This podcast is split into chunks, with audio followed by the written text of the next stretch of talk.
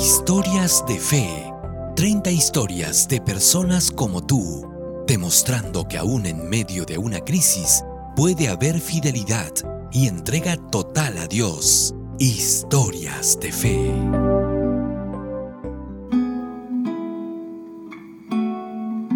Oportunidades. Jeremías Warak, empresario, una persona que ahora lleva los negocios de la familia. Desde muy temprano se relacionó con el mundo del comercio. Un comerciante pasa por muchos momentos de crisis. Esta pandemia definitivamente es un momento de crisis. Pero ¿cómo sobrevivir en medio de la pandemia? Mi nombre es Jeremías Guara, yo nací en, la ciudad de Lima, eh, mis padres son de provincia y bueno, eh, en sí realmente este, hoy en día tengo una responsabilidad de manejar un negocio familiar, una empresa familiar, que somos los tres que forjamos esta empresa el año 2009. Y bueno, él con la experiencia que él tenía de anteriores fracasos también que él tuvo de negocios, él empezó nuevamente, ¿no? Ya con la experiencia que tuvo, formar y enseñarnos a nosotros, ¿no? El secreto de poder manejar un negocio, ¿no? Bueno, ya pasaron los años y estamos ya en el año este 2020 y bueno, durante esos años manejar esta empresa familiar ha sido con la ayuda de Dios, eh, hemos estado avanzando, ¿no? ¿Qué tan difícil es ser un empresario en estos tiempos? Porque manejar una empresa, todo lo que manejamos, tengo oportunidad de tener esa responsabilidad, no es fácil, ¿no? Hay muchas dificultades. Nosotros nos dedicamos al rubro textil, empresa textil de confección, y este, entonces nosotros distribuimos a nivel nacional, ¿no? Confeccionamos y, y tenemos clientes a nivel nacional toda la selva del país, principalmente la selva. ¿no? Y había clientes, y hubo una epidemia en el 2013, que una epidemia que mató muchas cosechas, ¿no? Y, muchos clientes fracasaron, cerraron su negocio y no pudieron pagar a la empresa, ¿no? Entonces nosotros este, eh, también nos aferramos a Dios y mi papá siempre decía en ese momento de crisis, ¿no? Que eh, esta es una empresa que se originó dedicada al Señor, ¿En qué sentido? De que este en, los últimos tiempos que vivimos, Dios necesita de sus hijos. Él vendido a para que, producto de eso, puedan generar recursos a la obra. Ese es el objetivo ¿no? del negocio, siempre dentro de eso. ¿no?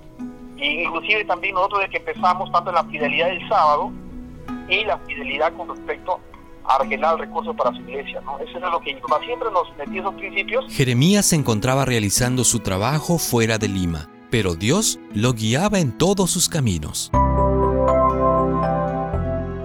yo estaba en provincia y justo por la voluntad del Señor, yo llegué justo un día antes que empiece la pandemia, ¿no? Llegué y todo se cerró, eh, nosotros estamos a la, incertidumbre, nos comunicamos con los trabajadores, ¿no? Sobre el problema que no íbamos a poder trabajar, ellos también estaban muy preocupados, me llamaron y nosotros vamos a acatar la, la, cuarentena, ¿no? De 15 días, dos semanas, vamos a ver qué es lo que pasaba, ¿no? Entonces en esa en ese lapso había mucha dificultad eh, con los, más que nada las responsabilidades que nosotros tenemos, tenemos responsabilidades de pago, porque también tenemos proveedores y los bancos, ¿no? Esa era la preocupación, ¿no? Y entonces, este, ponerle había mucha incertidumbre. Tenía 15 días, de ahí pasaron 15 días más, y bueno, eh, lo que siempre, los consejos de, que recordamos de nuestro padre, ¿no? 5 de la mañana a orar de rodillas, que Él sea la voluntad del Señor. Yo con mi hermana, no, oramos, hermano, hemos, hemos llorado lloramos, Señor, de repente será el fin, ¿no? Tanto esfuerzo, tanto sacrificio, hemos estado, cuando el barco se iba a hundir, tú siempre sacaste una solución, ahora que parece que todo se viene, ya es un mes de para, ¿no? Y peor también preocupados, los trabajadores nos llamaban, Señor, y, nosotros veíamos la necesidad de la gente. Y ellos saben nosotros somos cristianos, y Señor, qué testimonio vamos a dar.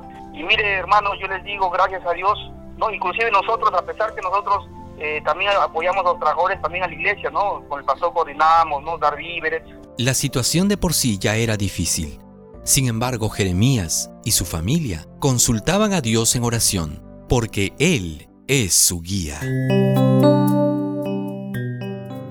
Nosotros lo hicimos por fe y el Señor nos devolvió tres, cuatro veces más en el mes de mayo, ¿no? ¿Por qué? Porque eh, eh, este, nosotros empezamos, habían dos cosas, o seguimos con la cuarentena o empezamos a trabajar.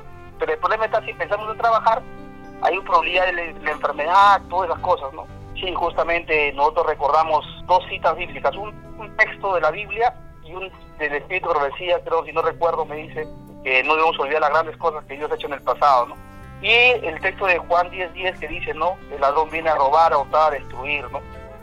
Y gracias a Dios les digo, hermanos, hasta ahora estamos trabajando de mayo parejo, nadie se nos ha enfermado, nadie estamos ahí. Y ellos son conscientes, porque ellos dicen, Señor, dice, realmente nosotros vemos que aquí Dios está cuidando, porque en otras empresas están enfermando, ¿no? Trabajadores, hasta ahora, ¿no? La familia de Jeremías fue protegida en todo momento.